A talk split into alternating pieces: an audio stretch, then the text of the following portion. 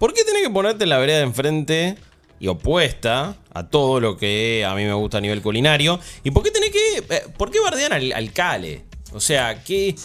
Yo no te digo hacer la iglesia caledoniana. eh, pero es rico, boludo, es una verdurita. Vos lo que sos es ¿Qué? un terrorista gastronómico. No, Eso es lo que no, pasa. no, señor. Primero y principal, lo tuyo es una técnica eh, de lavado de cerebros que en este Sí. podcast de videojuegos constantemente Sí. venís a hablar de comida. Obvio. Segundo, Es mi plataforma política. eh, habla, comida fue- te, te la recontra regalé. Es como de- Sí, es, mu- es un montonazo fuiste muy decir generoso. comida a lo que Fuiste muy generoso. Tercero. y después, el cale. ¿Pero qué tiene cale? cale es una cosa. Es una a mí me- verdura, es un patito. es, eh, es- el, el El- cal es el zombie de la lechuga. Es como, es un. Es la lechuga que se está yendo de esta vida. Los chips de Cale, los chips de Cale son muy a eso- ricos. Iba a ir a eso. ¿Qué Porque pasa? una vez me ofrecieron comer eso y dije, uy, chips. Automáticamente, si no es sanguchito, es una cosa frita, crocante, rica. Claro. Y me trajeron eso que casi que lo, lo, eh, lo agarré y era como el, casi como el carbón hecho brasa, ¿viste? Que hace. Sí, sí. Yo sé, ¿qué es esto? Es difícil de hacer bien. No, y además No. es como. Eh, El, el chip de Cale es como, che, y es lindo tu amigo, es simpático. Es como, no, mirá, Sí. pero co- comelo en chip. Si me tenés que decir, pero no, mirá, probalo así, es porque eh, originariamente es feo. Es, pero no, probalo así, o si no Pero te dicen, ensalada. pero te aporta, pero ¿sabe qué? Y Claro. ¿Sabe qué? No, flaco, o sea, si yo me quiero limpiar, me hago una... Perdón, ¿quién es fanático del Cale también no, en tu no. familia? Eso es un golpe bajísimo. Eso es un golpe bajísimo. Bueno, pero te voy a responder. ¿Quién es fanático del Cale en mi familia? Mi hijo, que no tiene, que, que tiene tres años y que todavía hay que limpiarle el culo. Entonces, como no- hay un montón de cosas que no entiende de la vida Bueno, todavía. mi hijo tiene 8 y es fanático de Sonic. Ah, sé yo. depende como bueno, los años de boludo, formación. Los chicos son así. Claro. Bueno, y hay personas de 40 años que todavía no entienden cómo se hace un jueguito, así que tampoco También, me extraña bueno, un montón de bueno. cosas. Eh, Sí. Perdón, yo quiero expresar ¿Qué mi pasa? repudio porque lo quiero decir con todas las letras hacia el Cale y hacia el coso ese verde que toman con el café, que me parece una patada en la Eh, huevos. ¿Matcha? El matcha me no, parece ahí, una cosa ahí- espantosa. A ver, no estoy en contra, no me gusta. No, no. No, nunca me gustó. Tiene un gusto horrible. ¿no? Una vez me comí un.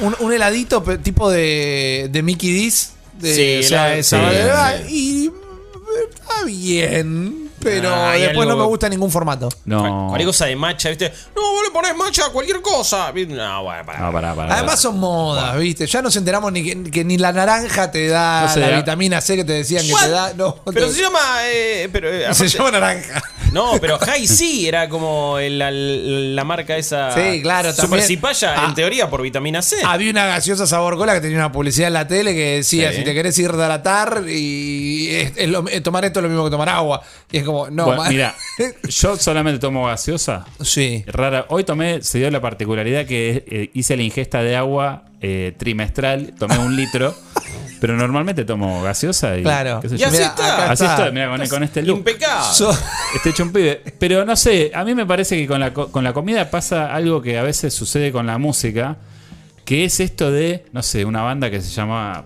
me, me la acuerdo de memoria, Oneon Trix Point, no sé cuánto. Una cosa medio indie, eran, sí, tenés que escuchar esto. Yo el digo, hijo de Elon Musk y Grimes. Claro. Pi digo, 3,14. Ahora que podemos, antes era, bueno, te compras el disco, andá a escucharlo, no sé. Sí, no, Eh, bájalo por el Soulseek. Claro. Me puse a, y- escuché la discografía y digo, ¿esto qué es esta mierda? Tipo, Ah, flaco. Era un modem. bien.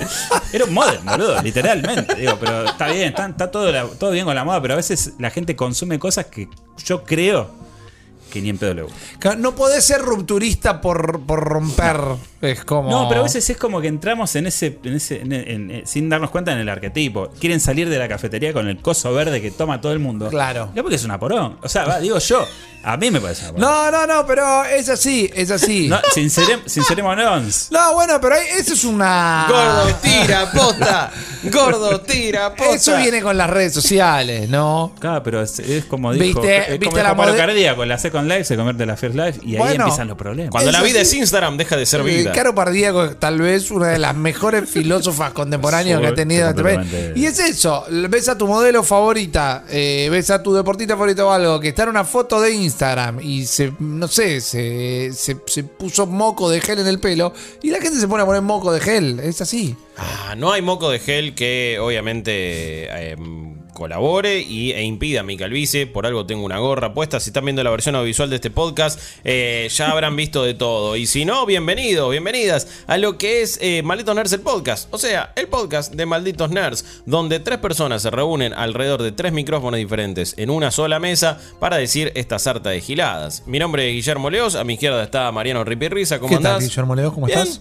Sí, tranqui. Sí, ah, sí, me encanta eso. Aguante Aquamante, es una muy linda remera. Muchas gracias. Está a mi derecha el gran Jeremías Cursi, alias Chopper, remera de DayZ. Y te voy a preguntar, ¿cuántos minutos de DayZ jugaste en tu vida? Eh, no, y por Le increpaste ahí. 40, 50 horas jugué. Eh, Ah, mirá. Esta pero no me la versión muy primitiva de PC. Ah, ¿tenés alguna de esas anécdotas? Viste que todo el mundo que jugó DayZ de verdad tiene. No, y una vez estaba en medio de una casa y un chavo me quiso chorear, pero eh, de repente me pidió los pantalones y se se fue. y Sí, dijo, yo esas "Oh". anécdotas las llamo Crecí en Avellaneda. Sí, claro, yo crecí en San Cristóbal y San Telmo y ahí era como que mi, mi lugar seguro era de ese, ¿verdad? Claro. No, la- o sea, sí, me, me ha pasado de todo en ese juego, pero la única anécdota que tengo es que la remera me la dio el chabón que hizo el juego. Bueno, básicamente. ey. Tranqui, No es menor. tranqui, No es menor. ¿viste?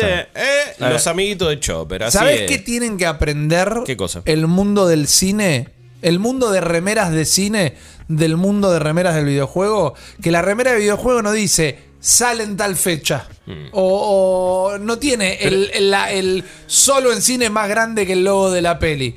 Pero esas, igual hay que hacer una distinción de la rem Bueno, en sí tenés razón, porque digo, esta también es una remera de prensa, vamos a decir. Es una remera de prensa, pero, pero no, está bien hecha. no- está vos hecha- no sos un no agarraron billboard el pedazo- caminando. claro, no, no, no agarraron el pedazo de póster y lo pusieron en Eh, guay. Está Es, facherita la remera. Sí, Además, está como bien. me gusta, me gusta. No me acordaba que tenías un pasado de IZ. DayZero. Claro. De hecho, lo tengo en Xbox también. Mirá. Pero lo jugué, ahí sí que lo jugué poco. no.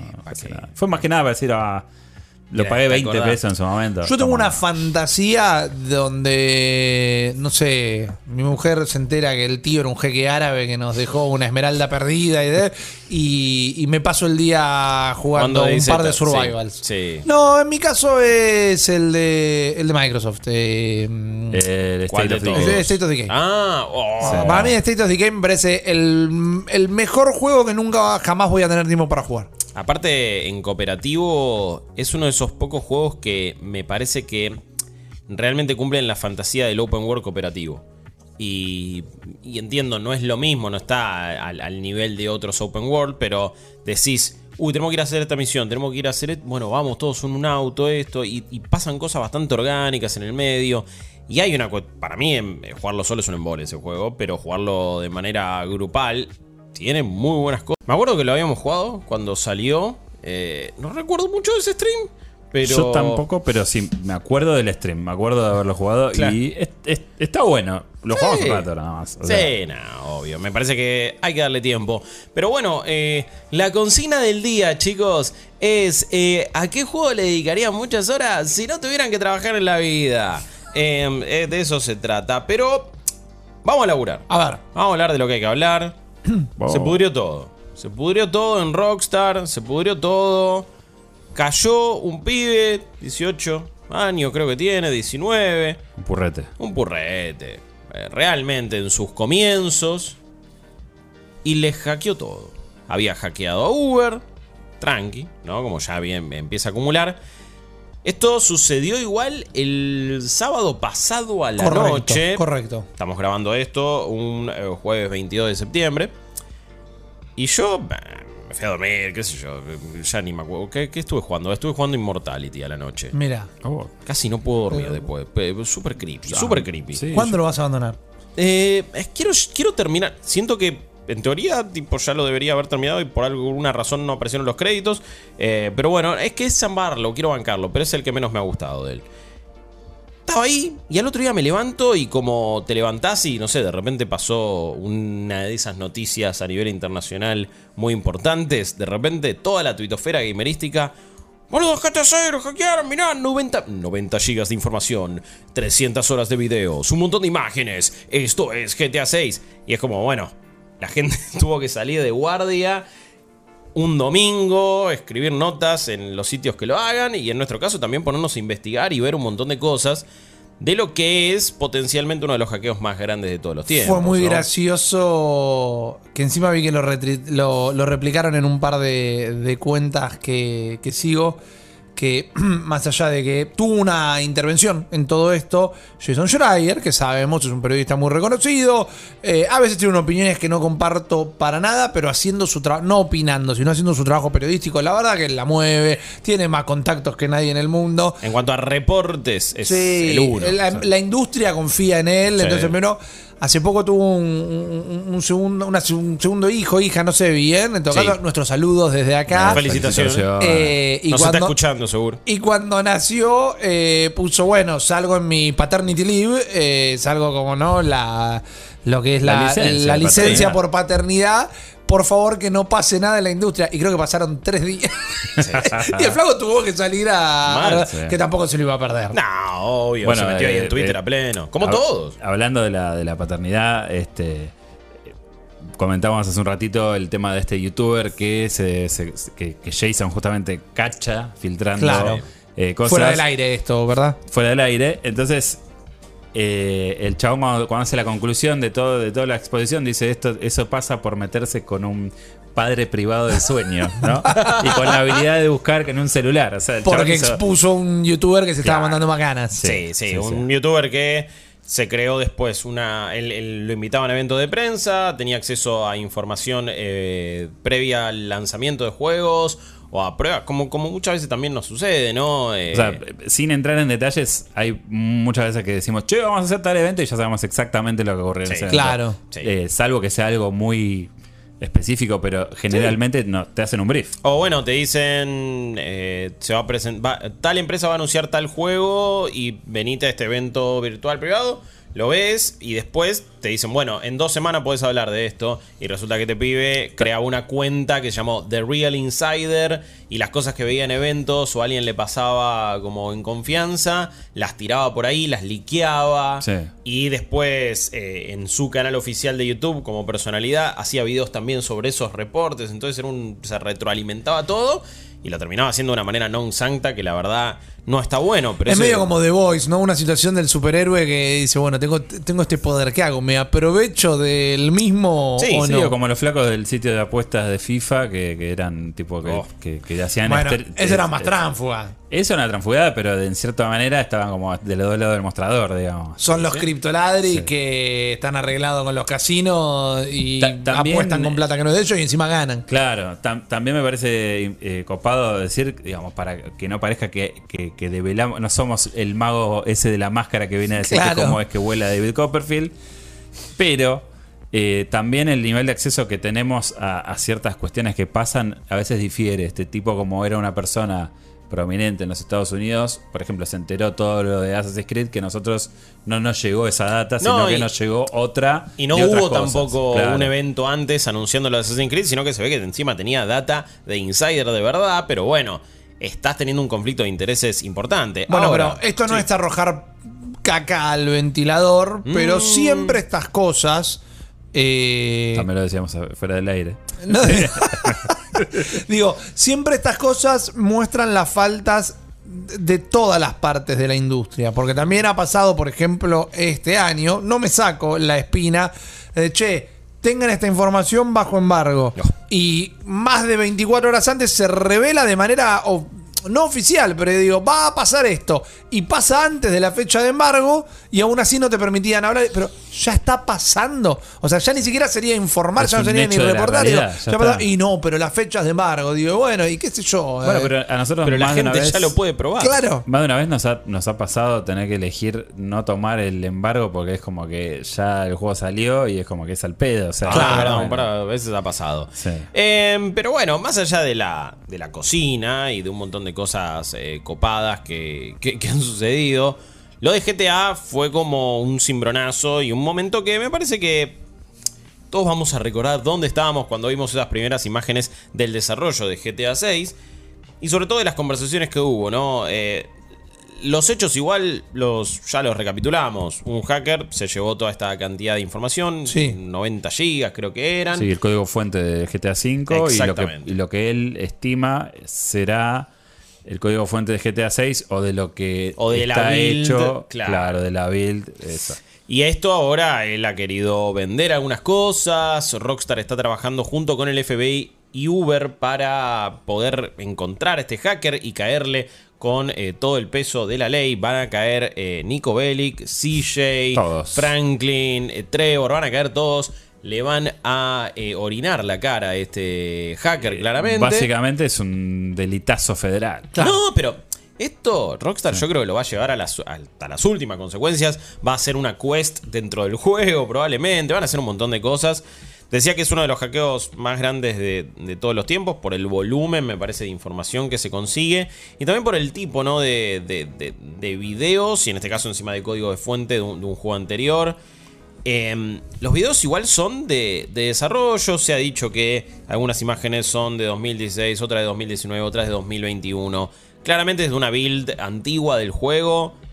En sí, no sé cuántas conclusiones hay para sacar sobre lo que se vio. Ya vamos a tener otras charlas. En lo personal, me parece que se vieron. Ah, mira que. Mira que orgánico parece el sistema de cobertura, cómo se mueven algunos personajes. Tenía algunas cuestiones de iluminación que me parecían bastante piolas. Pero después era, bueno, util- están utilizando los mismos assets de GTA V por Claro. ahora. Eh, hay un montón de cosas que no estaban definidas. Seguramente era del equipo Mucho de. debugging Eso. Del, de- este, principalmente eran imágenes del equipo del, del- sí, del, del equipo de control de calidad buscando bugs. Entonces, en una misma secuencia todo el tiempo se estaba chocando con una mesa para ver qué pasaba. Si, si de un segundo para el otro las físicas explotan y la mesa sale volando por el aire o el personaje también. Que también desromantiza un toque, ¿no? El laburo de tester y demás. Que a veces el tester es, bueno, estos 15 días vas a estar las 8 horas de laburo por día chocándote con distintas partes de la mesa Sí. a ver si algo se no rompe. es jugar el juego una y otra Claro. vez. La gente dice, ah, sos QA, sos tester de un juego. Sí, estás en una mesa donde te ponen un coso acá en el cuello. Sí, también. Te sirven Claro. un plato que es el juego terminado y vos, ay, lo voy a jugar de principio a fin y te voy a decir que me pareció. No, flaco, no. Lamentablemente no. en pedo. Y, y- y menos cuando está en una etapa de desarrollo temprano. Eran muchos videos típicos de lo que es un detrás de escena, ¿no? Y, y de cómo se hacen videojuegos. Eh, todas cosas sin las texturas apropiadas, Sí. en estas especies de, de- de mundos, tipo, es un bloque gris gigante y vas probando algunos sistemas. Eh, quizás los personajes principales parecían bastante definidos. En teoría, Jason y Lucía es la pareja protagónica. Prácticamente se confirma que esto es en Vice City. Es esta historia medio Bonnie and Clyde, justamente. Lo que ya había Sí, de hecho, en reportado. uno de los videos se ve el, el sistema de, de- del De metro, cambio. de, digamos, de los subterráneos de Vice City Metro. También. Y en uno se veía Sí. también hasta el cambio de personajes dentro de una misma sala de una manera bastante orgánica. Todo esto había sido reportado también por eh, Jason Schreier en su momento y por varios otros. Entonces es información que se corrobora. Y el problema fue que, bueno, esto empezó a circular por redes sociales. Rockstar después em- empezó a bajar todos los videos. Y la gente empezó a responder. Claro. ¿no? Eh, Jorge la gente, Analía la gente y un montón de otras la gente más. Y la mayoría... A ver, perdón, no la mayoría. No creo que haya sido un grupo menor. Me parece que fue prominente. Por supuesto, un montón de personas dijeron... Oh, mira qué loco, uh, bueno, habrá que esperar y bla, bla, bla. Fue lo suficientemente notorio para que haya un cambio de. para que se deprecie el valor de Rockstar en la bolsa, por ejemplo. Bueno, totalmente. Eh, fue de, de- de repente empezaron a caer un poco las acciones y por eso el lunes a primera hora sacaron un comunicado de sí, este hackeo ha sucedido, pero no se va a retrasar el juego por esto. No cambian los planes, que bueno, es- no sabemos cuáles son los planes porque la fecha nunca la dieron. Claro. Claro. Y así que pueden cambiar esos planes y es lo que dicen ahora para calmar la bolsa y los accionistas. Y no, no fue menor porque también se habló de este tema. La respuesta de un montón de personas, y ahora ya abro el juego para finalizar la, la información. Dijeron, no, boludo, se ve peor que GTA V. Eh, malísimo esto. Nueve años estuvieron para hacer esta bosta. Oh, mira, esto cualquiera. Eh, este Rockstar ya no es lo que era antes. Ahora no lo voy a comprar. Y mil otras pelotudeces de algo que, digo, de- denota que la gente no tiene idea cómo se hace un juego. Y está bueno charlar qué pasa por- con, con eso, cómo nos sentimos y, y cómo la vivimos. Yo Eh, soy rockstar porque tengo la tecnología, hago un bloqueo por IP ahí, digo. Bueno, listo, dijiste que lo vas a comprar. in- No lo podés comprar ahora. Intentes en la Ni plataforma siquiera que por IP, intentes, te- no por, podés. por MAC address. te Claro, lo- no te podés. arruino por siempre. Olvídate. ¿Qué sé yo? Vengativo. Hay una. Sí, ya Yo la otra vez lo, lo hablaba el- en el stream, ¿no? Por un lado hay gente que no tiene por qué saber. Es como decir, che, bueno, vos escuchás música y, y te, te gusta un nivel determinado, fantástico. Por ahí no tenés por qué saber cómo se graba o cuál es el ¿Cómo se produce un disco? Sí, obvio. Pero hay algo ahí subyacente con el tema de el- qué tipo de ignorancia nos permitimos tener. Está la ignorancia peligrosa también. Que digo, che, flaco, pero date cuenta que no es el juego final. Estamos hablando de que es, claramente es.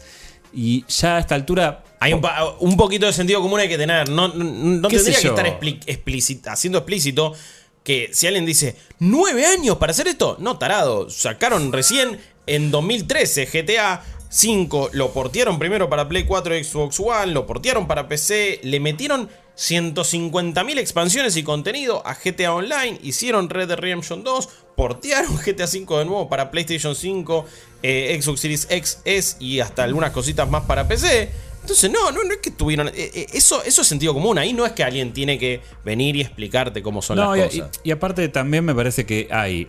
eh, si, si sos consumidor de videojuegos y estás. O sea, porque también me pasa esto. Digo, si una persona está en Twitter Sí. viendo la filtración y puteando, no es una persona casual que tiene una conexión superficial con los Claro, videojuegos. totalmente. Algo estás leyendo. Entonces digo, Estás en la pomada, amigo. ¿Cuántas veces viste cómo es el proceso de hacer un juego? ¿Cuántas veces viste? De hecho, yo eh, hice eco de varios developers. Por ejemplo, uno es el diseñador de combates de, de God of War. Y el chavo mostraba lo que era el prototipo de la primera pelea. Y es una, una mierda. Y de hecho, en el stream yo dije, esto no creo que sea el juego en el sentido de que probablemente sea el motor de GTA V para hacer un prototipo. Ni Porque hablar. si tenés, si yo soy Rockstar y digo, tengo este motor que le metí un montón de garompa en estos últimos días, que es- en estos últimos años, que se ve del carajo, y yo te armo un prototipo para tener una idea de cómo sería un diálogo, por ejemplo. Claro. No sabes si ese es el motor final. No, ni hablar. Miles de cosas pueden. Todo lo que pudimos haber visto en estos videos puede ni existir cuando sale el juego. Todo puede haber cambiado. Es un tema también de reconocer, de, de mirarte al espejo, pibe, piba. Y fijarte si Qué sos, poético. si sos un pichón de troll también, ¿no? Porque si ves que el, eh, eh, tenés, Pichón tenés- de troll es buen título para el podcast. es que tenés la mesa y el mostrador y todo, pero todo el resto del escenario es gris y está la cuadrícula. Y el personaje principal se está moviendo, pero todos los demás están parados y en. Y dice, Che, se ve una mía. No, dale, no sos tan boludo como para no entender que eso no es representativo del juego. Mirá, Estás mirá. queriendo ser un picante. Mirá Sí. la distancia de dibujado. Qué desastre. Claro. Es tipo, flaco, es- todo eh, gris. ¿Qué distancia de dibujo me habla? Claro, no, boludo, mirá, no hay animación de recarga del arma. Digo, Dale, boludo, para un poco. Bueno, Y también la sí. falta de. eh, tenés ganas de quejarte, criticar. Y no tenés ganas de ir a buscar tu propia crítica. Porque mientras que nosotros lo hemos dicho, y no es que solo quiero resistir al archivo, sino que en gran parte lo sostengo. Porque la industria, los desarrolladores mismos se han quejado del secretismo que hay dentro de la industria. Pero yo lo hablaba en un stream, que lo hablaba en súper buenos términos. Y bueno, pero no hay en ningún lugar donde puedas saber cómo es el proceso de hacer un juego.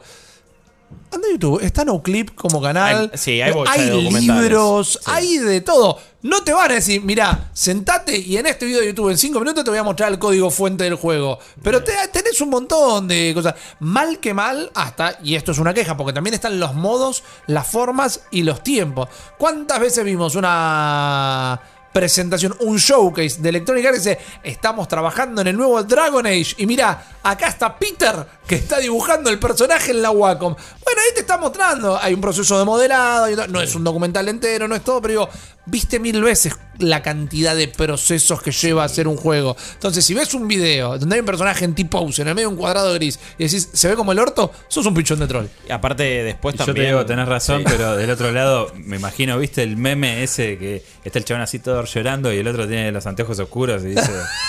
Ah, sí, sí, se llama aguacate. Está rica la palta. Bueno, es eso, boludo. O sea, del otro lado vas a tener esa respuesta. Ah, sí, Sin obvio. dudas. Bueno, muchos desarrolladores salieron a, a- a redes sociales a desmentir estos mitos. Eh, Sí, uno- vi cosas copadas. No, esto eh, fue algo muy copado. mostraba. Mirá lo que es el, el, el Eh, concepto. No, no, el, el de Cultos del es fantástico. palitos, Bueno, eh, hay, hay- hay una cuenta, es un- no sé, alguien que recopiló todo el hilo. Creo que es alguien de España, no me acuerdo su usuario, pero igual sí, se viralizó mucho. Pero compiló todos estos tweets de desarrolladores. Y había cosas así, obvio, eh, ge- gente de control que te decía, bueno, esto era el primer testeo de combate de control, era un personaje que era cualquier otro, no era Jesse nece- necesariamente y todo el escenario no se veía nada. Eh, después, bueno, eh, gente de Naughty Dog. También esto es algo que, por ejemplo, en redes sociales siempre está el Blocktober, que son desarrolladores mostrándote los juegos en esta fase medio de bloques eh, y en el maquetado. Y vos ves después el, el- el después, el antes y el después. La persecución de Uncharted 4 ahí en Madagascar. Y sí, al principio no había nada, era solo el jeep y los pibes. Y después le fueron poniendo todo. Eh, uno de los que más gracia me causó era. em, porque todo esto también empezó a surgir porque alguien puso en un tweet que se viralizó, dijo, los gráficos son lo primero que se hacen, no puede ser, así se va a ver, es como... Tirando también esta cosa... uy, eh, perdón, estoy haciendo mucho ruido con la silla y mi campera, disculpen. Ahí va de nuevo. Eh, pero de alguna manera lo voy a solucionar. Pero tirando esa...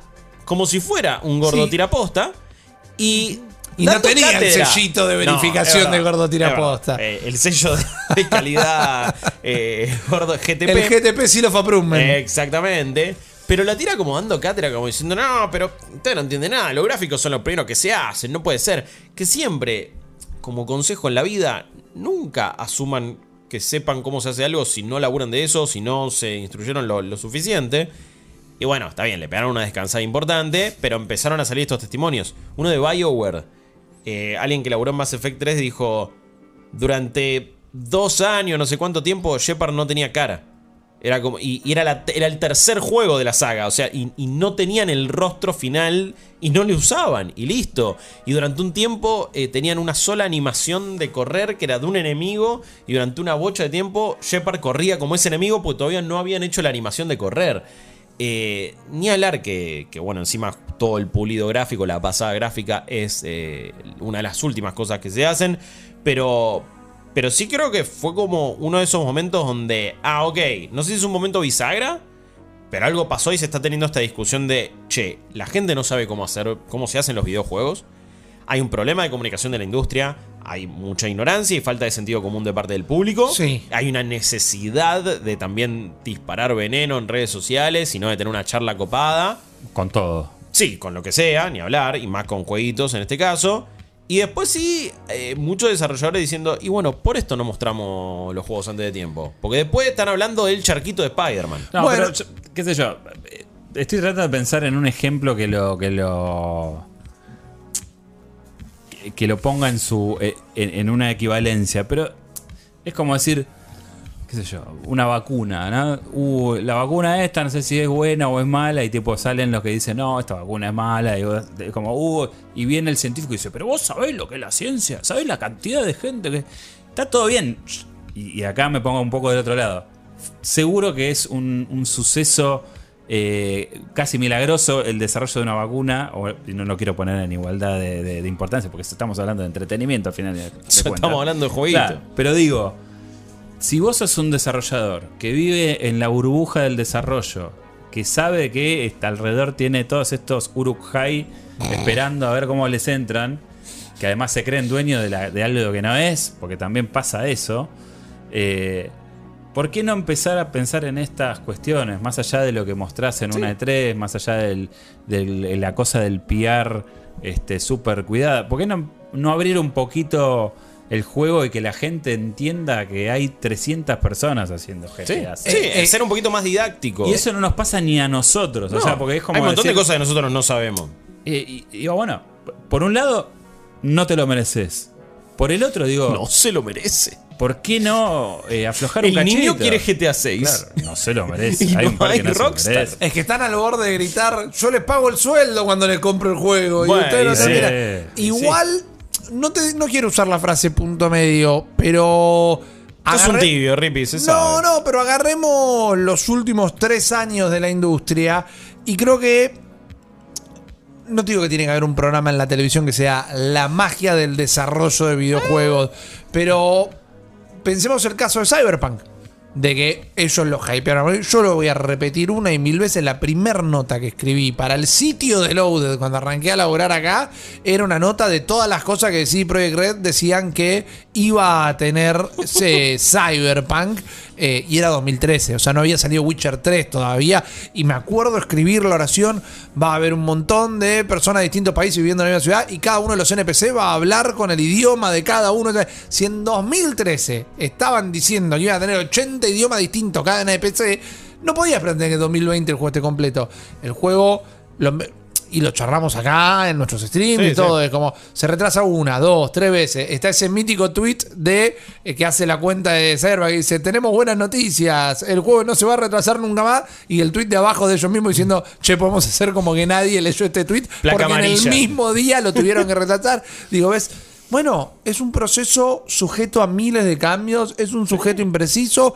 También uno no tiene que saber cómo es la charla que tiene el presidente del club con el futbolista que va a comprar, que se están tomando ahí un brandy en un club privado en Europa. Hay un montón de vicisitudes que uno no tiene por qué estar enterado, pero también esas fechas a veces se ponen porque la publicadora le dice, y mirá, papu, el 20 Hay de que- enero el hay que juego tiene que estar sacarlo. publicado. Y el si no- año fiscal, nosotros ya dijimos que esto entraba en el Claro, presupuesto. Hay un montón de cosas Sí. que la gente no sabe. Y de repente pasan estas cosas que son escándalo y no entendemos por qué es un escándalo. Porque el escándalo acá es que un tipo se robó un montón de cosas. No, el Sí. escándalo no es si el juego se veía terminado o no se veía terminado. No, y aparte tiene algunas consecuencias negativas que incluso acá estoy especulando un poco, no, no lo sé, pero muchas de muchos de estos filtracio- de estas filtraciones y hackeos que hubo terminaron siendo consecuencia de algunas cuestiones de seguridad de trabajo remoto. Le pasó a Naughty Dog, le pasó a CD Projekt Red también. Y es muy probable que quizás haya, sucedido algo similar eh, con Rockstar. No sé si todavía ya está decidido exactamente cómo fue, ni qué parte vulneraron.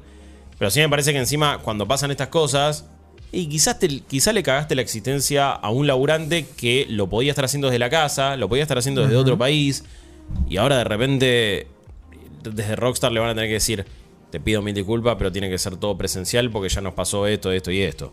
Eh, y, y- y yo entiendo que este pibe, más allá de, no sé, la, la típica de querer trascender, está queriendo hacer unos mangos también.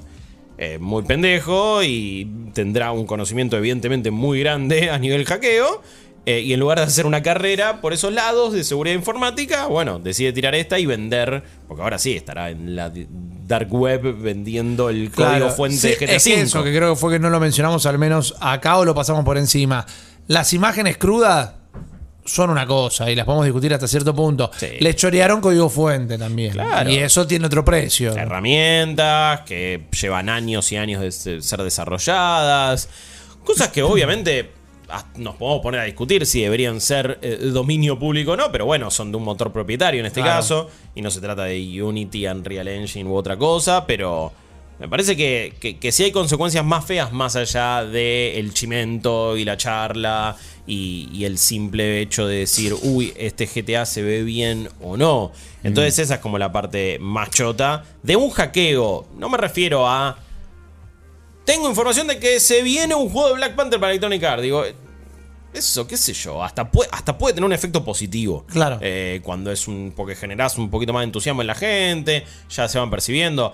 ¿Cuántas veces habrán, asumo yo, filtrado la intención de hacer juegos que estaban ahí en la cornisa y de repente vieron que toda la gente estaba re de la nuca y dijeron, bueno, sí, vamos a hacerlo. Sí. ya fue, esas cosas han pasado.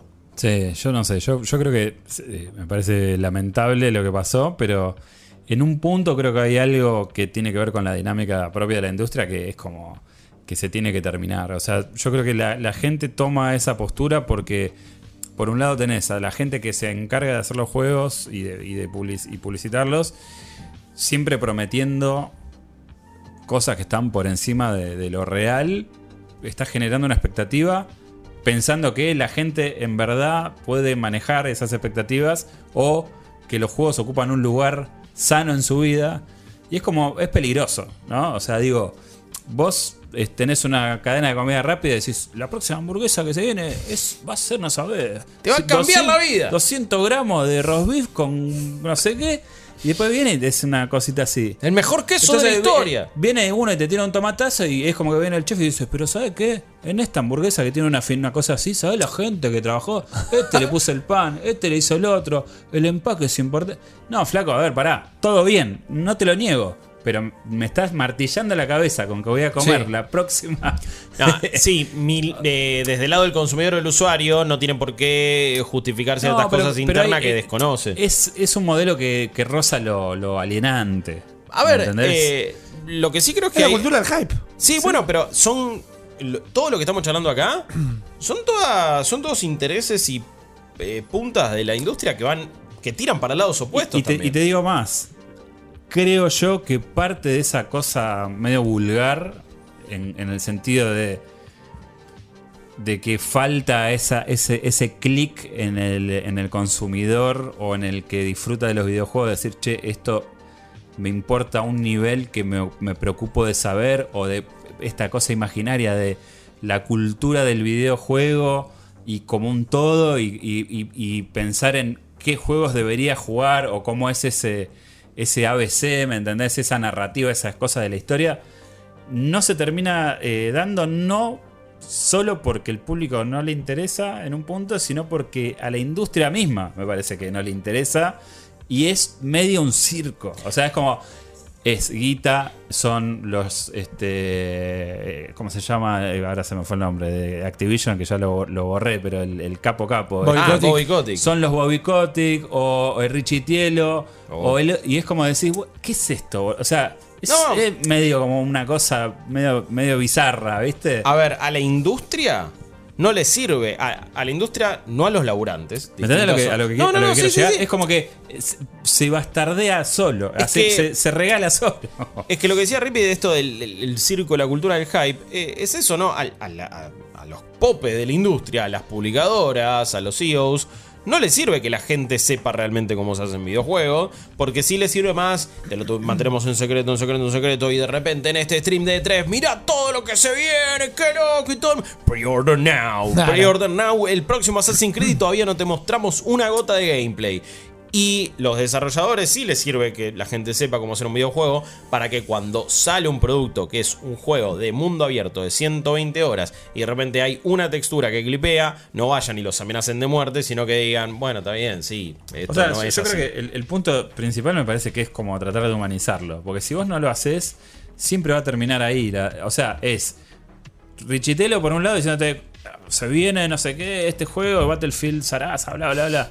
La gente se hypea hasta los huevos porque hay un montón de fanáticos que no sé hasta qué punto es sano o está bien, pero eh, sucede y no se puede negar. Es inevitable, creo, por momentos. El juego se hace mierda y a quién mandan al community manager y al developer a recibir todos los cintadazos. Y es como Bueno. que hay algo ahí que no, no, no va. O en sea, el caso de Cyberpunk, eh, al equipo de control porque de no calidad. es Richitelo. O sea, en realidad es mucha más gente. Digo, si- John Richitielo lamentablemente ahora está en Unity y no para decir también cacas. Eh, Bueno, que salir a so- es el que- es el perdón, artífice del- A disculparse hace poco. no, fue el- no fue el artífice de, de- de que firmen el contrato con el ejército norteamericano para Eh, claro, sí, Bueno, sí, sí. Ahora en Unity está eh, Bueno. tirando de todo y, y bardeando a sus incluso empleados por momento. Y ahora se tuvo que salir a disculpar, pero, pero sí, durante época fue como el CEO o la- el presidente ahí de Electronic Arts. Y ahora, quien, quien lo sea, también Es tiene algunas posturas similares. Te digo más, como está la ley de etiquetado hoy en las comidas y como en su momento tuvo la ley de Photoshop en las publicidades, y quizá le tenés que poner un sticker a los cosos, porque en el caso de Battlefield, mirá, representaron la jugada de este streamer que saltó del avión y tiró el bazucado, y ahí la gente se vuelve loca. Nos escuchan, nos quieren, nos van a dar esta experiencia, y después el juego no funcionaba por ningún lado. Entonces es como si, si tiene un escrutinio de calidad más grande el equipo de marketing, que después lo que va a ser el resultado del juego final, ahí estamos todos en un problema. No es eh, gameplay capturado en PC, gameplay capturado en No, PC, no. es esto no tiene nada que ver con el juego que vas a estar La jugando gente, después. la gente decidió que Battlefield, el, el nuevo Battlefield iba a ser el juego de su vida cuando Era el Call of Duty Killer, ¿viste? Cuando hicieron el, el tráiler ese con el- la maniobra del chabón que Sí. se sale del avión. Sí, ya y- ahí dijeron, listo.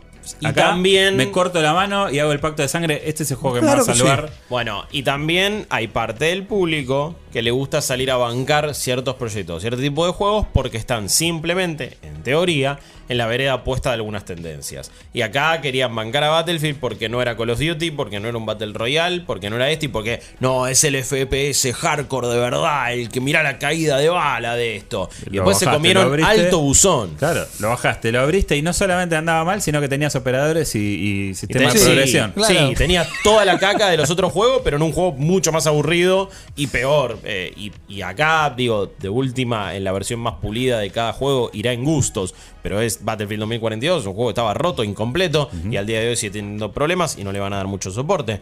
Pero me parece que está bueno cómo se conectan todos estos, eh, estos temas, porque hay un poco de ignorancia del público, hay cosas inevitables mismas de de entusiasmarse por algo tan copado como son los videojuegos. Digo, nosotros estamos acá hablando igual- todos los días sobre esto porque somos unos manija también. Igual algo raro, o sea, algo para mirar hay, qué sé yo. Yo no sé si a Snyder le llegaron amenaza de muerte porque a alguien no le gustó la película. O sea, me parece que en un punto el, el, eh, lo que arrastramos es medio... medio Pero que vos decís que el Aftershock también está montado. No, lo que digo es que, que- que hay una. eh, que el gaming a veces aglutina eh, tendencias que son medio oscuras, ¿viste? O sea, ah, sí.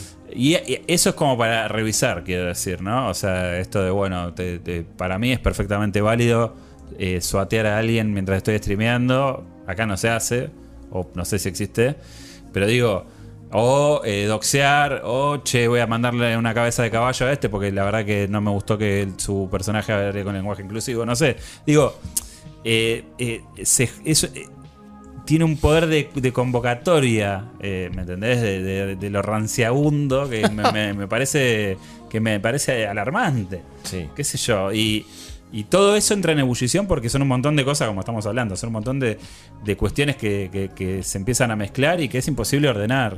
Entonces, obvio que hay un montón de gente que va a ver esos videos y va a decir, esto es GTA 6, metételo en el culo. Porque además pasa esto, que yo también lo digo y me hago responsable. No, eh, Rockstar, un paradigma nuevo cada vez que sacan un juego. Y estamos con eso de. Y ya GTA 6 se está convirtiendo en el Half-Life 3. En donde todos esperamos una cosa distinta. Y por ahí. Sea ese video que se vea un poquito mejor. Y ya está. Ahí hay un punto interesantísimo para mí, porque más allá de ser consumidor de, de videojuegos eh, de manera hardcore, no true gamer, eh, de, de toda la vida, le dediqué la última década a trabajar de esa manera profesional, pero hubo un montón de rupturas de paradigma reales en la Sí. última década que sientan eh, precedentes eh, inabarcables. Ahora, porque estamos esperando que GTA 6 sea la segunda venida de Cristo, interpretando GTA 5 como la primera venida de Cristo, si querés.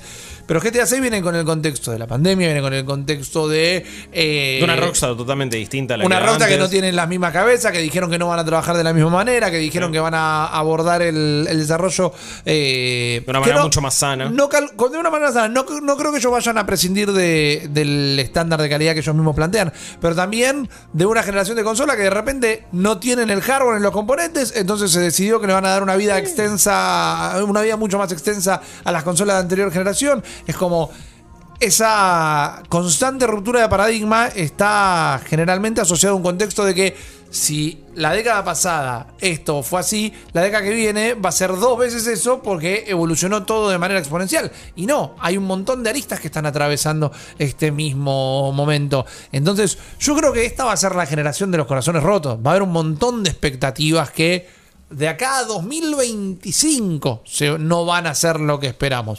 Sí. Para mí, el otro decía, no, esta generación seguro en un stream me pasaba. Y, y no es por. No es por hablar mal de la gente porque lo planteaban bien. Y no, y para mí esta generación ya la cortan en 2025 y ya sacan las otras consolas porque le está saliendo medio mal. No, esto está haciendo que todo vaya, vuelva a, a un ritmo mucho más tranquilo. Eh, me parece que quedamos con, con el hype muy arriba esta última generación y no sé si casi nada va a estar a la altura de lo que esperaba. Es que también, bueno, toda la, la expectativa con, con- con la salida de un nuevo hardware de gente que dice, oh no, pero esto no se siente como cuando pasamos de Play 1 a Play 2. Claro. Y no, porque las cuestiones a nivel tecnológico cada vez son menos eh, rupturistas, son simplemente más iterativas y, y es una constante evolución.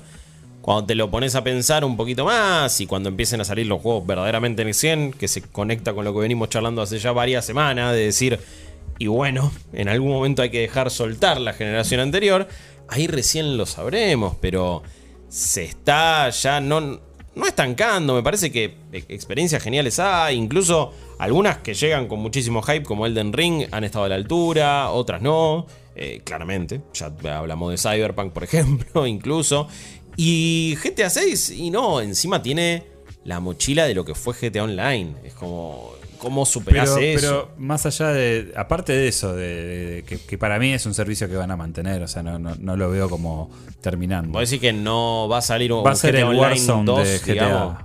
Va a ser el Warzone de GTA. Eh, puede ser. O sea, puede que ser. el Warzone existe desde, desde que salió con un motor que es el del, del Bueno, pero ahora van a ser 2019. el 2.0. Igual es free to play, entiendo Sí, que es distinto. Bueno, qué sé yo. Eh, me olvidé lo que iba a decir. No, sobre GTA que, que- que cuando salga, bueno. No, No, que- va a ser que- tan ahí- está. rupturista probablemente. Y lo que pasa es que el mundo no, es un no mundo que es post Breath of the Wild, probablemente sea post Breath of the Wild 2, post un montón de otros juegos que hacen otras cosas. Sí. También está Red Dead Redemption. O sea, no sé, mi temor es que Rockstar tiene como una línea muy. Este. eh, va por un reel muy, muy marcadito. Yo no veo con que se vayan a salir con una cosa que vos digas, uff. No, y, yo, y- y te digo, Y vas a tener que recargar el arma con un botón que vos decís, ¿me estás cargando? ¿Qué es GTA bosta? 6 Siempre fue así. Sí. Lo voy a jugar porque me encantan ese tipo de juegos.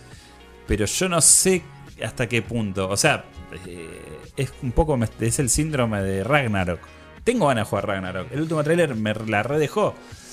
Pero ya sé más o menos con lo que me voy a encontrar. Totalmente. Y es algo que. totalmente. Y, eso, y es algo que te lo da. Ah, Ra- Ragnarok no va a ser disruptivo ni en pedo, eso está claro. Vos, vos lo que estás esperando es que ya sabes que el nivel de calidad que va a tener Sí. te va a interesar porque te interesó el Sí, 2018 y sí. estás buscando a ver qué te va a encontrar con la historia, no con otra Yo cosa. desde ayer que estoy llorando con los videos de Trombone Champion. Perdón. Porque la innovación no viene por los mejores Ah, gráficos. porque- sí. Y es algo que me, te- me- es como te- es como que encontró el acceso directo al, al- al nervio de la risa y la paso bien, boludo. Y digo, claro, o sea, y no es que es- me quiero hacer el hipster con mi vaso de matcha. Digo, No, no, man. en un punto es como que te cansás, boludo. Hace 15, hace, o sea, jugar juego toda la vi- desde toda la vida. Pero llega un momento que esto se está volviendo un poco iterativo. ¿No? O sea, es como, bueno, sí, esta, del, cua- de- de- del 1080 al 4K. Cool. Claro. Estoy jugando básicamente lo mismo. O sea, fuera de joda. Hoy Eh. por ahí me levanté un poco más este, eh, oscuro que de costumbre. Pero No, no, no, no, pero eh, por ahí no es un mensaje eh, 100% positivo en, el- en cuanto a lo que es la continuidad de las cosas. Pero digo, qué sé yo, o sea, estoy, esencialmente estoy teniendo las mismas experiencias. O sea, si- que hay- sin querer ser ultra reduccionista. O sea, porque entiendo que jugar eh, un Elden Ring no es lo mismo que jugar un Dark Souls o un Demon Souls. Es otra cosa. Pero así Pero todo es está construido. eh. Pero así todo está construido sobre mecánicas y experiencias ya conocidas. Me parece igual que es muy difícil lograr hoy por hoy originalidad en un ambiente mainstream ni hablar. Pero porque me parece que mm, nadie se va a El animar mainstream no quiere la originalidad. también. Pero, pero después es como. Creo que el, el- No sé si es el problema, pero la contra en este aspecto que tiene la industria de los videojuegos es que al ser algo completamente interactivo y basado en avances tecnológicos, siempre le vas a pedir mucha más innovación y originalidad que, no sé, lo que le pedís al cine o a las Claro. series. Que es como. Hay cosas innovadoras. Pero básicamente estás viendo una película, una serie de una cierta duración en tu casa o en el bueno, cine. pero en el cine eh, arriesgaría a decir que Lo quisieron eh, hacer con el 3D y No, bueno, pero ponele, los géneros más o menos están establecidos y el, y, y el cómo eh, uno conecta también. Sí. Eh, te sentás y lo mirás. Pero eh, la forma en la que vos lográs una historia, como Nope, por ejemplo, hace la diferencia. Y es como que el Claro, foco. Pero no es, pero no es eh, innovadora necesariamente. No. Eh, me, me encantó, me, me pareció Es creativa. es relativo lo de la innovación, porque ahí para mí tenés el mejor ejemplo del mainstream. Y yo me, me muero en esta colina. El mainstream. No te voy a decir que mató el cine, pero antes de, de lo que fue todo lo que es el caso de Marvel, tenías una pluralidad de cosas para ir a ver al cine que hoy no existe. Porque hoy te, hoy, hoy te amparás en los Anapurna y en los A24, que a veces sacan películas que son un Una desastre. sí, sí. Eh, pero hoy vas y tenés que son todas películas de superhéroes o son todas películas con el mismo molde y escuchás que las distribuidoras se pelean con los cines porque no, mira, tenemos 40 salas, 38 se las vamos a dar a la misma peli de superhéroes del momento y dos se las vamos a dar a una la dibujito animado y una una Tenés comedia que tenés por ahí. Claro. Cuatro superhéroes. La- Ocasional Darín. y Exactamente, está. es la como película no animada. ¿Y por qué? Porque es lo que- y el cine que dice, bueno, es lo que consume el cine. Claro. ¿Por qué no le voy a dar las 38 saletos si es lo que quiere? no, no podemos mantener abierto no, el cine. pero tenés que ver no. ¿Y de qué trata? Y no, bueno, tenés que. Ah, no, pará, no, listo, chao, hasta mañana. ¿Sabes Hoy qué? no- Yo quiero apagar la cabeza. En Eh, bueno, me- y eso es lo que Y bueno, tenés. quiero Eh, pero a lo tirar que- tirito en Call of Duty. Pero a lo que Claro, iba, sí. a lo que iba con esto, que es un buen punto lo que vos marcás también. Lo que quería decir es que, digamos, se puede. O sea, no necesariamente es malo abarcar un género del mundo abierto. Me No, parece nada. malo que estés repitiendo cosas que ya sabemos y que no quieras contar algo distinto.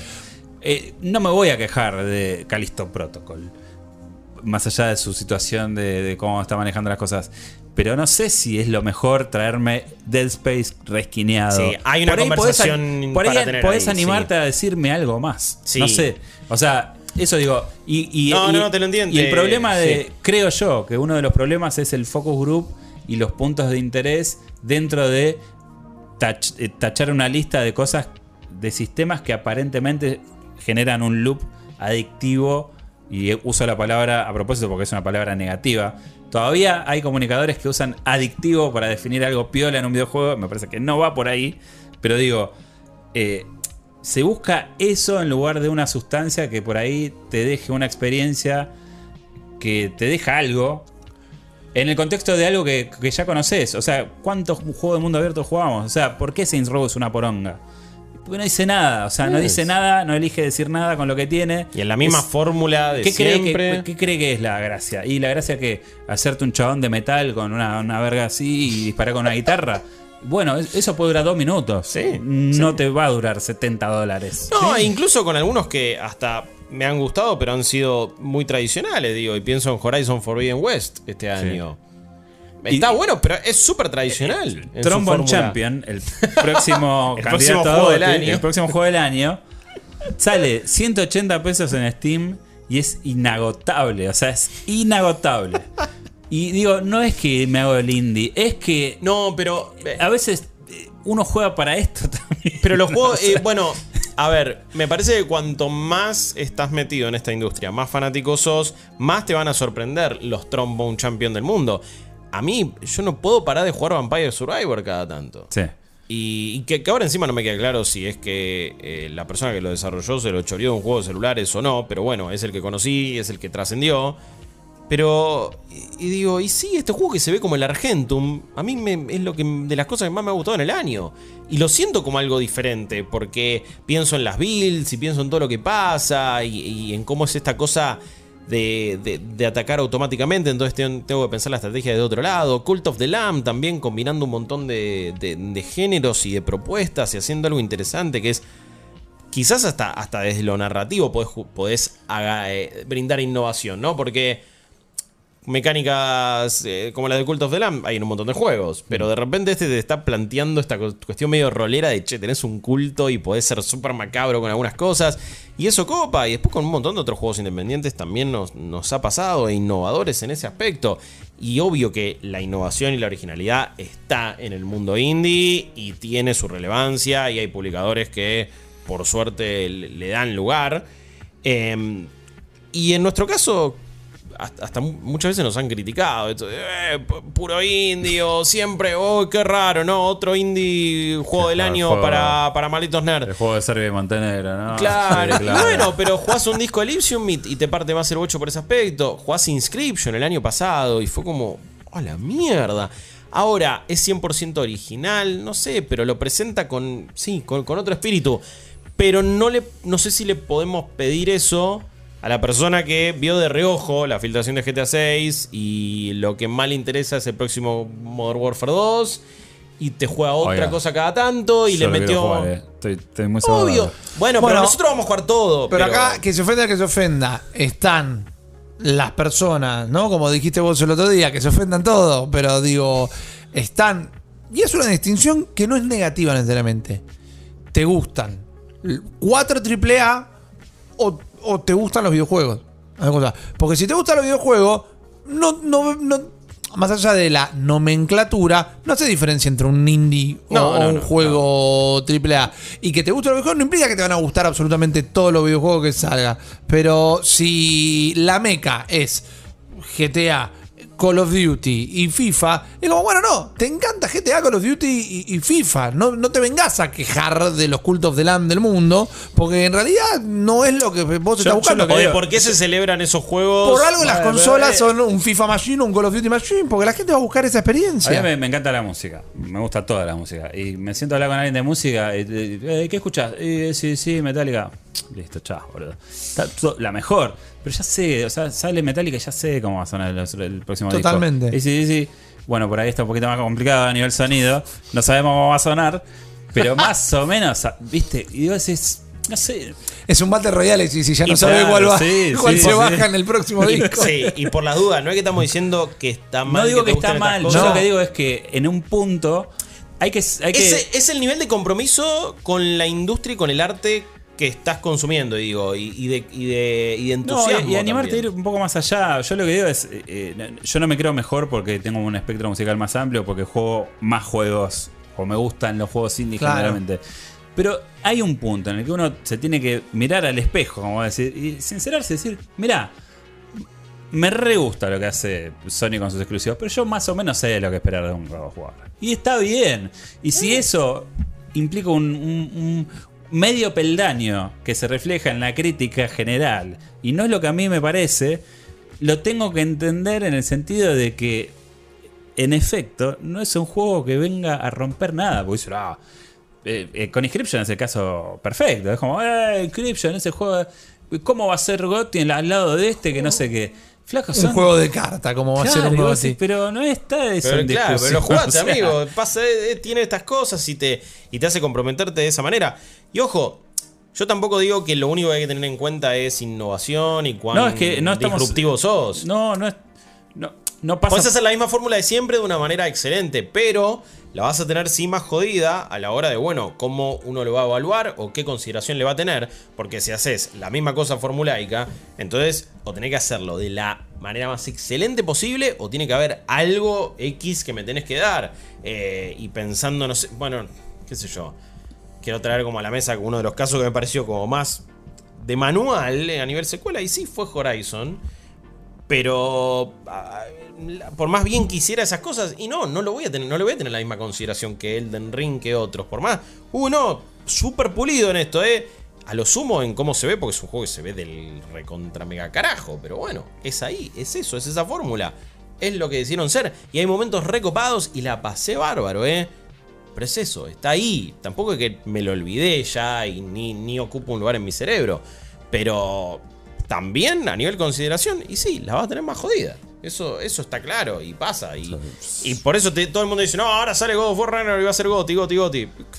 No sé, boludo, va a ser muy similar al de, la, al de 2018 y probablemente lo ame de nuevo, ¿eh? porque es uno de Sí. mis juegos favoritos. Para ese. mí, si vamos a tirar un vaticinio, está bien que la diferencia de tiempo de desarrollo es distinta, pero God of War Ragnarok no va a hacer a God of War lo que The Last of Us 2 fue al The Last of Us 1. O sea, Mm, va- no. Parece ir, no, no parece ir eh, Estoy por de ese acuerdo. lado. De hecho, me sorprende que tan rápido estemos por jugar una secuela. Pero encima no lo anunciaron a los 15 minutos que se ganaron el juego del año. Eh, en teoría, Cory Barlock tiró como todos unos tweets crípticos que después decía Ragnarok is coming. sí, pero hace fue, un montón. Sí, pero fue al toque de ganar Sí, sí. el juego del año. como- sí, sí. También entiendo que lo está con Pero fue anunciado en 2000, perdón, fue anunciado a mediados, a mediados de 2020 cuando se presentó la Play 5. Claro. Sí, igual fue dos años después de la salida del anterior. Entiendo que el, el working en eso es como que lo, concibió como comprate una... la consola porque vas a tener otro God of War, sí. No, pero el juego, el original inclusive se concibió como una Claro, como serie. una serie que se termina dos. ahora. digamos, Sí, y hay contenido que tuvieron que dejar afuera del 1 que ahora se, se- se retoma acá y toda la bola. Eh, también eso, crearon también- un motor y mecánicas y ahora las van a volver a utilizar, pero tampoco, quiero decir, lo tiene difícil y tampoco nadie estaba contando con Trombone Champion. Voy a seguir insistiendo con, con ese juego. Bueno, pero lo que dijiste vos es. Sí, está bien que hay unas cuestiones de tiempo lógica. Uno, eh, The Last of Us 1 sale en 2013. Obvio, The Last of obvio, Us obvio. 2 sale en 2020. Pero no, nada de lo que se vio parece decir que va a representar una evolución gigante. Y no Puede está- estar igual de copado y aún más pulido y aún. Y puede ser un 10. Puede ser y- mejor Y no está Ni mal hablar. que sea continuista. ¿No? Pero, de nuevo, entonces es como, no es que no te gusta eh, Trombone Champion, o no es que no te gusta Inscription. ¿Querés jugar otra cosa? Es, es eso, pero entonces no, no te concentres más en las cosas que no querés jugar y listo. Pero ese es el. eh, la otra vez leía. eh, había hecho un retweet de una mina que había compilado los cuatro pilares de Twitter. Y uno de esos era un tweet que decía: Esta es la única red social donde vos escribís algo literal y se interpreta cualquier cosa. Como el tipo decía: eh, Me gustan este, los rollos de canela. Y entonces uno viene y le contesta, ah, entonces odias las facturas. Y es como, no, flaco, o sea, y es el Y no discurso- tenés nada para decir sobre las medialunas con jamón y queso. Claro. ¿Qué? ¿Las vas a dejar afuera de este colectivo?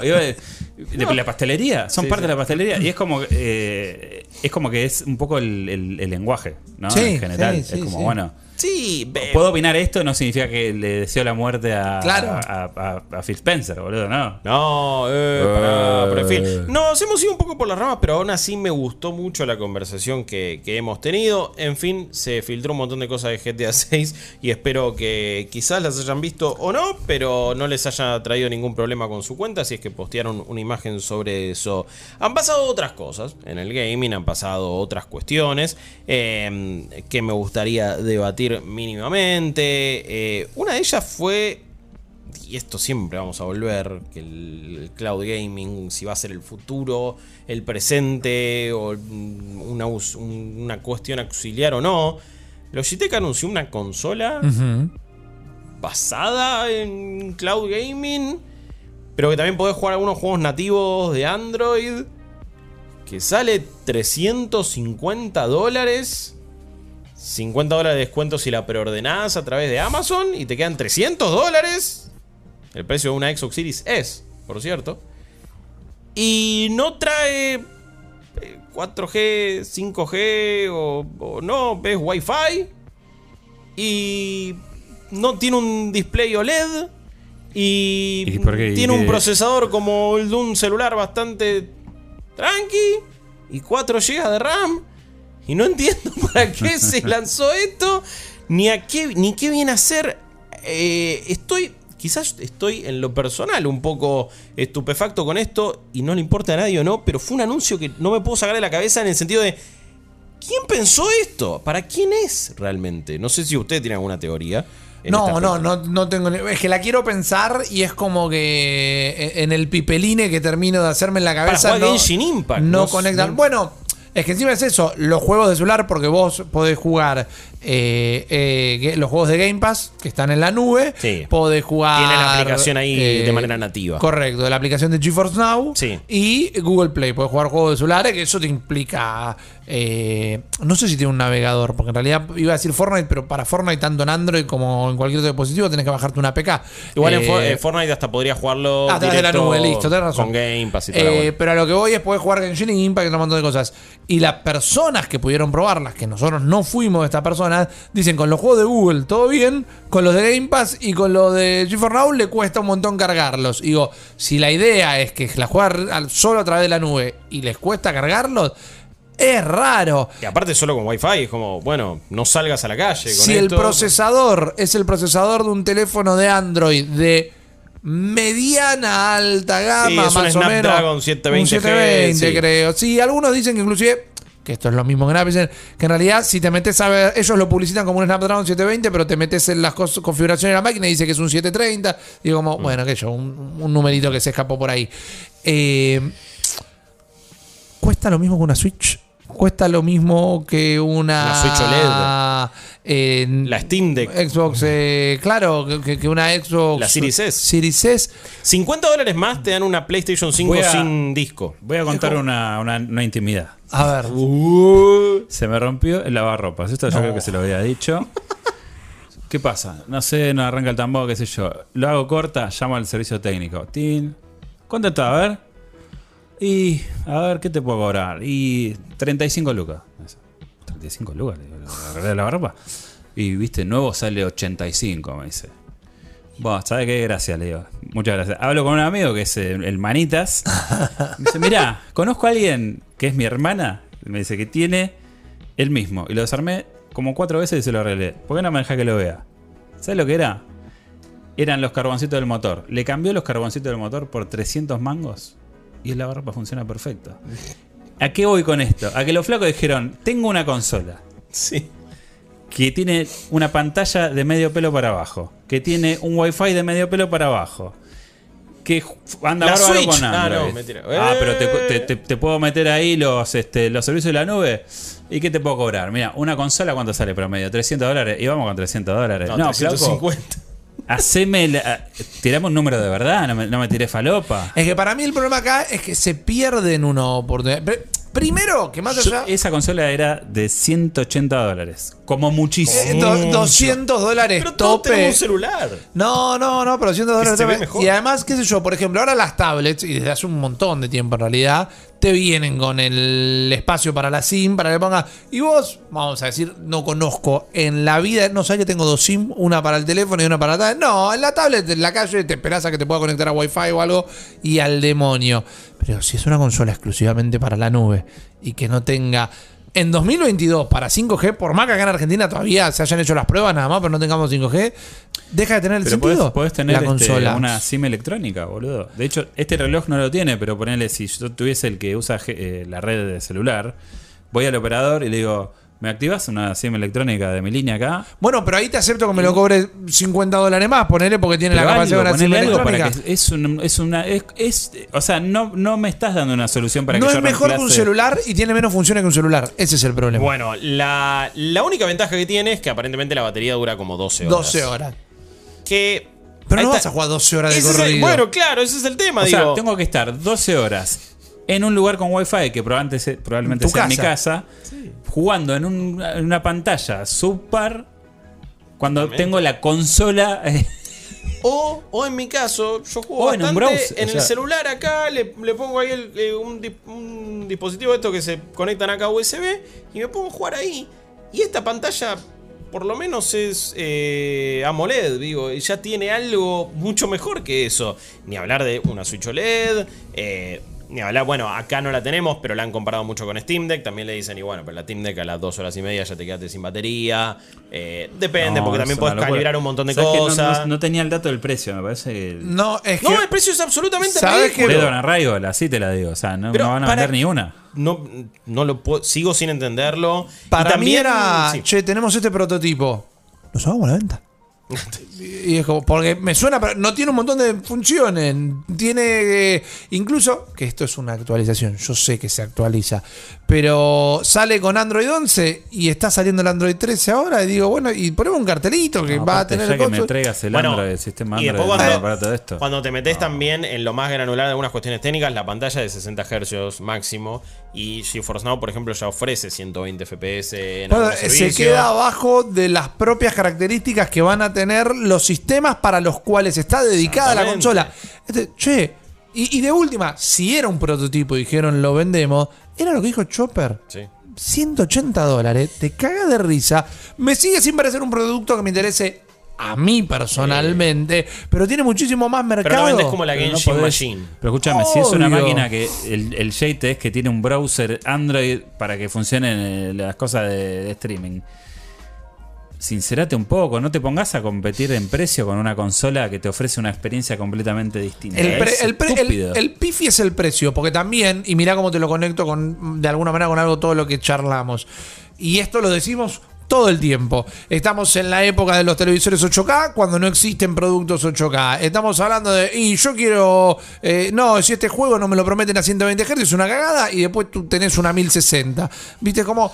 Nadie vive todo 4K, 4K, 4K y todo el mundo tiene un monitor la típica, 1080. La promesa al final de esta nueva generación de 4K 60 no se cumple y tenés un display 4K, no. Claro, por ¿Y en qué eso. jugás? Eh, te- tengo una 286. Bueno, Bueno, y por eso. Entonces quizás la consola portátil esta no tenía que salir a competir con la Steam Deck.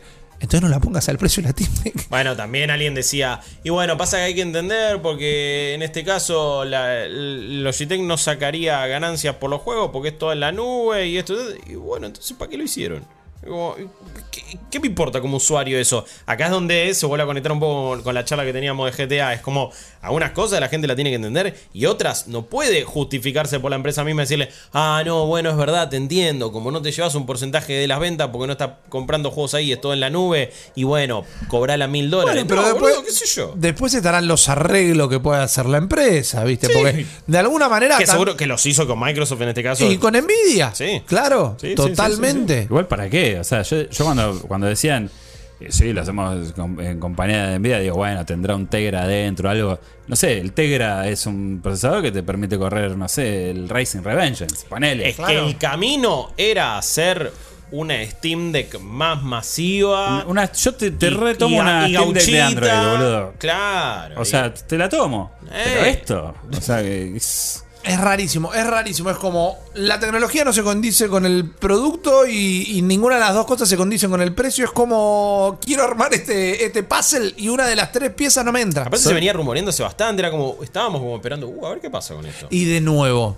también estamos hablando de la perspectiva que tenemos todas las consolas, las que no tenemos las pudimos probar, tenemos un entendimiento de cómo funciona esa tecnología. Para un grupo de personas, esto puede llegar a ser inclusive cosa de mandinga, porque como no, no, no, no, no se le mete un juego o no compro. Existe ese segmento, pero para ese segmento de gente el precio también es caro. Que, que esa gente no entienda que se le está cobrando algo caro, no significa que ese precio Pero no sea caro. no hay que olvidarse que la persona que está interesada en jugar en la nube probablemente ya tenga un dispositivo para poder hacerlo. Llámese celular, llámese computadora, llámese como se llame. O sea, no hay un. eh, no existe un, un- un chabón que vive en, la- en el medio del campo que dice, uy, voy a jugar con la nube, a ver, y no tengo ni un teléfono para. O sea. Ahí hay un grave entendimiento, lo- un desentendimiento de lo que es la nube. Porque la nube no significa solo jugar esto en tu celular. Significa jugarlo en la tele, jugarlo en la quieras. compu. O sea- como, yo no me traigo la, la Xbox encima a cada lugar que voy. Pero si, si estoy en algún lugar y me tengo ganas de poner a jugar, abro la compu y lo juego. Es que para mí, la- yo no soy un experto en, en mercadotecnia, ¿no? Pero digo, ¿a, qui- a quién le tenés que salir a competir? Y a los dispositivos que ya tenés en tu casa. Claro. No a una consola. O sea, eso es lo que me parece que no entendieron del todo bien. O sea, me tenés que dar la, la- el precio para que yo deje de usar mi teléfono o deje de usar mi tablet y agarre este mando para jugar en la nube. Y que te van a decir, "Y, pero te sale menos que un teléfono. Sí, claro, pero mi teléfono tiene cámara, tiene internet, tiene- o sea, tiene los chips. Una herramienta trabajo, seguro, lo usás para Claro. Lo tenés, tipo, ya se volvió un- una, una extensión de nuestros cuerpos en esta vida. Por eso. Eh, lo cual está mal y de última lo charlaremos, pero bueno, ya pasa, digo, el celular lo vas a tener. No, a mí dámelo Y encima, siempre. bueno, Está mal, pero dámelo siempre. y sí, es obvio. Pero la gracia siempre. Duermo con él así. La gracia eh, de la nube era que no ibas a necesitar cuestiones eh, adicionales. Y claro, y lo voy a poder hacer en el celular, lo voy a poder hacer en la tele, lo voy a poder hacer en la notebook. Esa era la promesa del cloud gaming, no comprar una pieza de hardware Pero, adicional. eh, el concepto no lo veo mal, porque si, a ver, dentro de lo que yo ya tengo, digo, me gusta usar mi tableta y un joystick de Xbox One conectado para jugar. La verdad, me parece medio como que estoy complicándome las cosas. Si Sí, tuviese todo en un aparato, Totalmente. digo, joya. Pero no voy a invertir en ese aparato recontra secundario lo que me saldría una Switch OLED. Ni en pedo. O sea, me compro te lo la tomo. Switch OLED. Sí, Fin. Bueno, que encima se ve considerablemente mejor en Eh. este caso.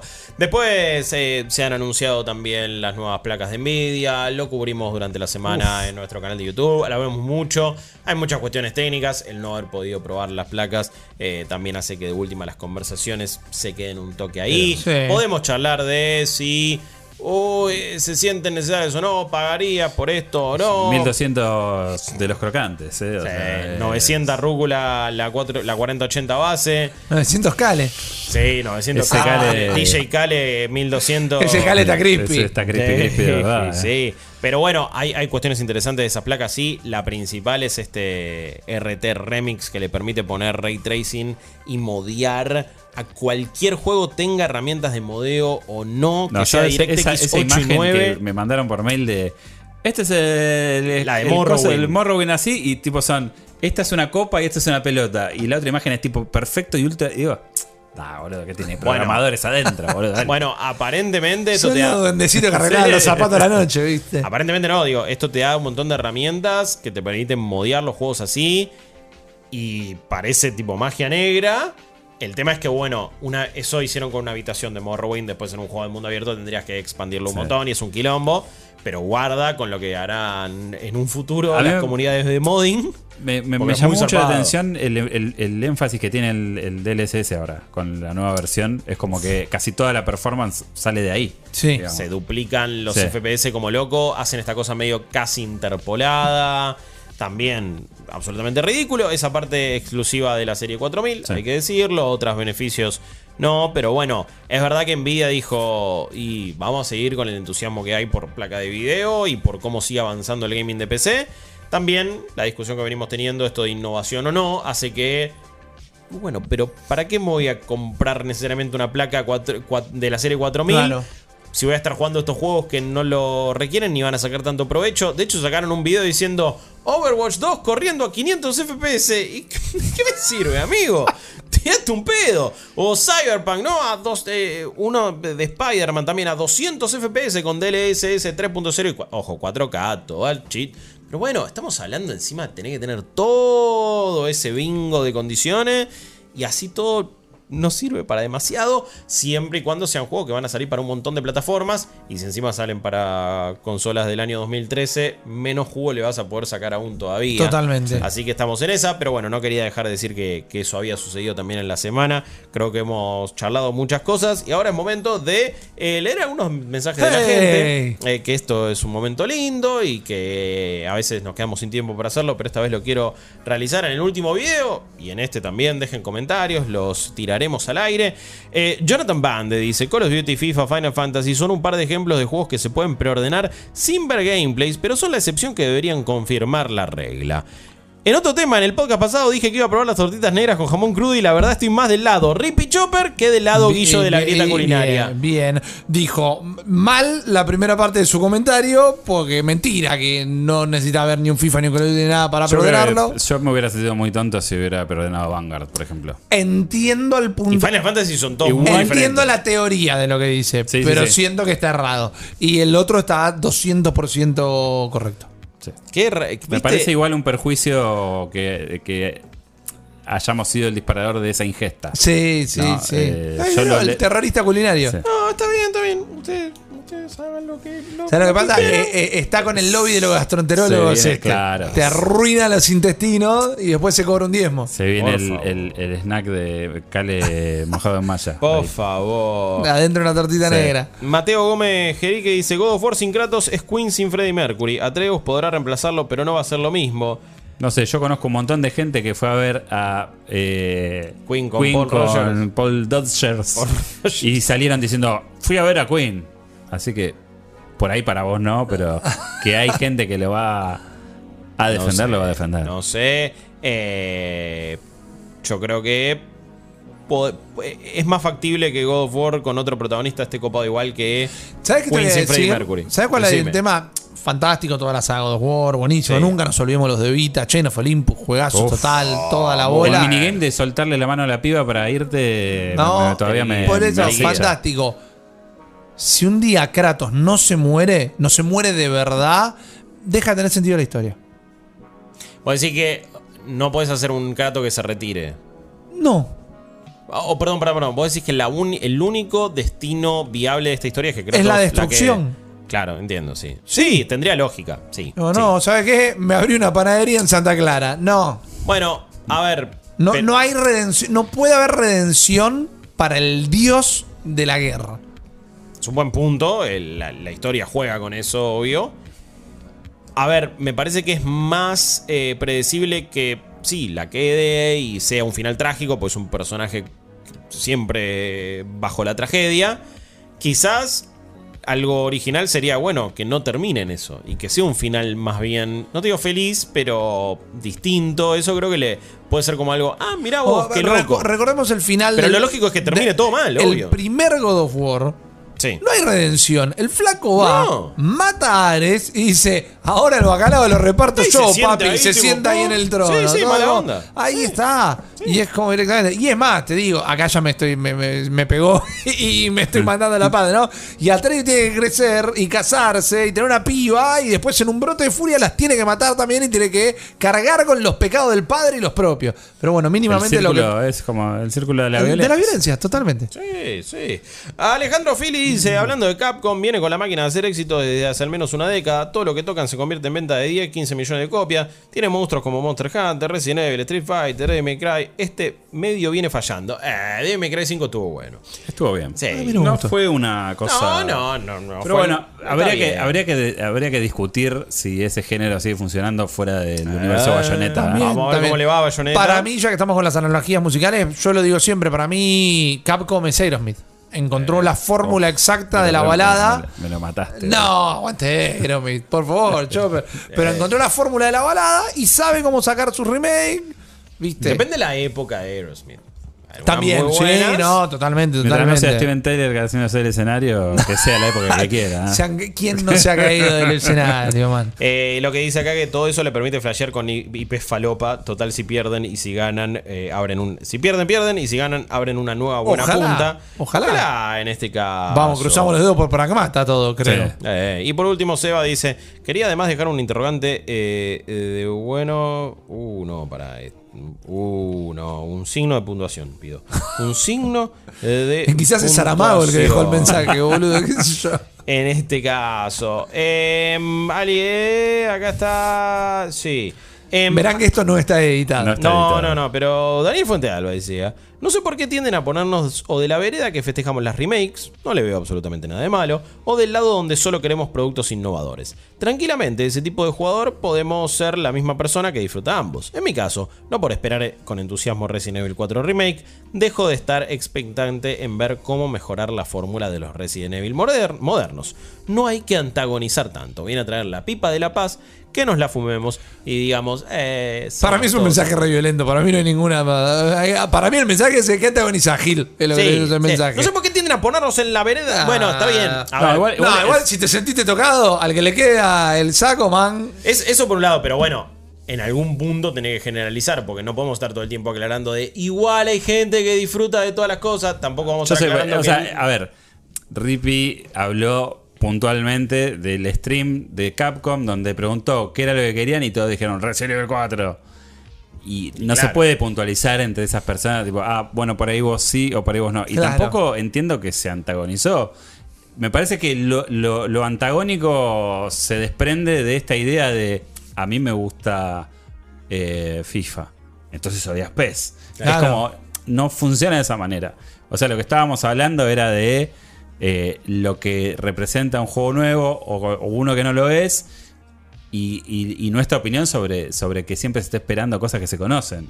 Sí. No. Pero bueno, sí, obvio. Yo soy una persona que se que ve un Chompon Champion y se muere, pero Chom, eh, Champion y se muere.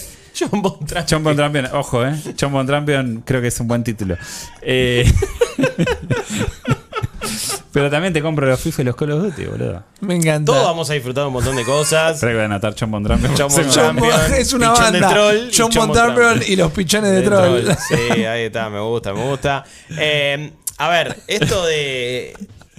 Se, se conecta con lo que debatíamos hoy. In- in- insistimos, es como. Y sí, el público va a querer de nuevo, en una versión mejor a lo que sea, más un Resident Evil 4 que tirarse la pileta con otras cosas. En su momento veían Resident Evil 7 y lo bardeaban. Y decían, ah, ¿qué es esto? Sí. Y después terminó saliendo el juego y estuvo buenísimo. Y que realmente cambió en parte la dirección Ahí de la tenés, saga. el- el- ¿por qué nos tienen que antagonizar todo? Yo creo que el punto medio, si es que es necesario encontrar el punto medio, es, ustedes no se- nosotros no nos quejamos de todo, Y ustedes no se encandilen con todo también. ¿eh? No es como, También. porque después van y lo compran todos el, GT, el GTA 7. eh, el Resident Evil 7. Después van y lo compran todos el Fortnite. Eh, Fortnite una cagada. ¿Cómo tiene 250 millones de jugadores simultáneos todo el tiempo? Y no hablemos de Cyberpunk, que viene de tener millones de simultáneos jugadores todos los días. Aparte, Simultáneos Si vos jugadores. fijate dónde está la pista, ¿no? Porque vos ves los personajes de Fortnite y cuáles son los que más se venden. Los que interpelan a los viejos chotos como nosotros. Sí. A los pendejos vos le querés vender a Ken o a Chun-Li y se lo pasan por el culo. ¿Qué les importa, Chun-Li? Los ¿Qué les- pendejos juegan no skin Anda a y cagar. listo. Eso, y y hacen plata con eso porque, porque están los que están en el chat bardeando que van y se lo compran. Claro. Señores, por favor. Por favor. To- todos odian Fortnite hasta que aparece un Naruto y un Goku. Ese, Oh, qué bien la Es un tango, te vendiste por un Ese sí es Naruto. multigeneracional, pero la mayoría. Che, ¿cuántos más títulos vamos a sacar en podcast? Te vendiste por un Naruto, es buenísimo. Es buenísimo, por favor. Después tiramos un dado. Eh, Eh, sí, y hay que bueno. hacer un sorteo. Hay, hay que decidir Chambon Trampion y, Chambon Trampion es muy bueno y los pichones de troll.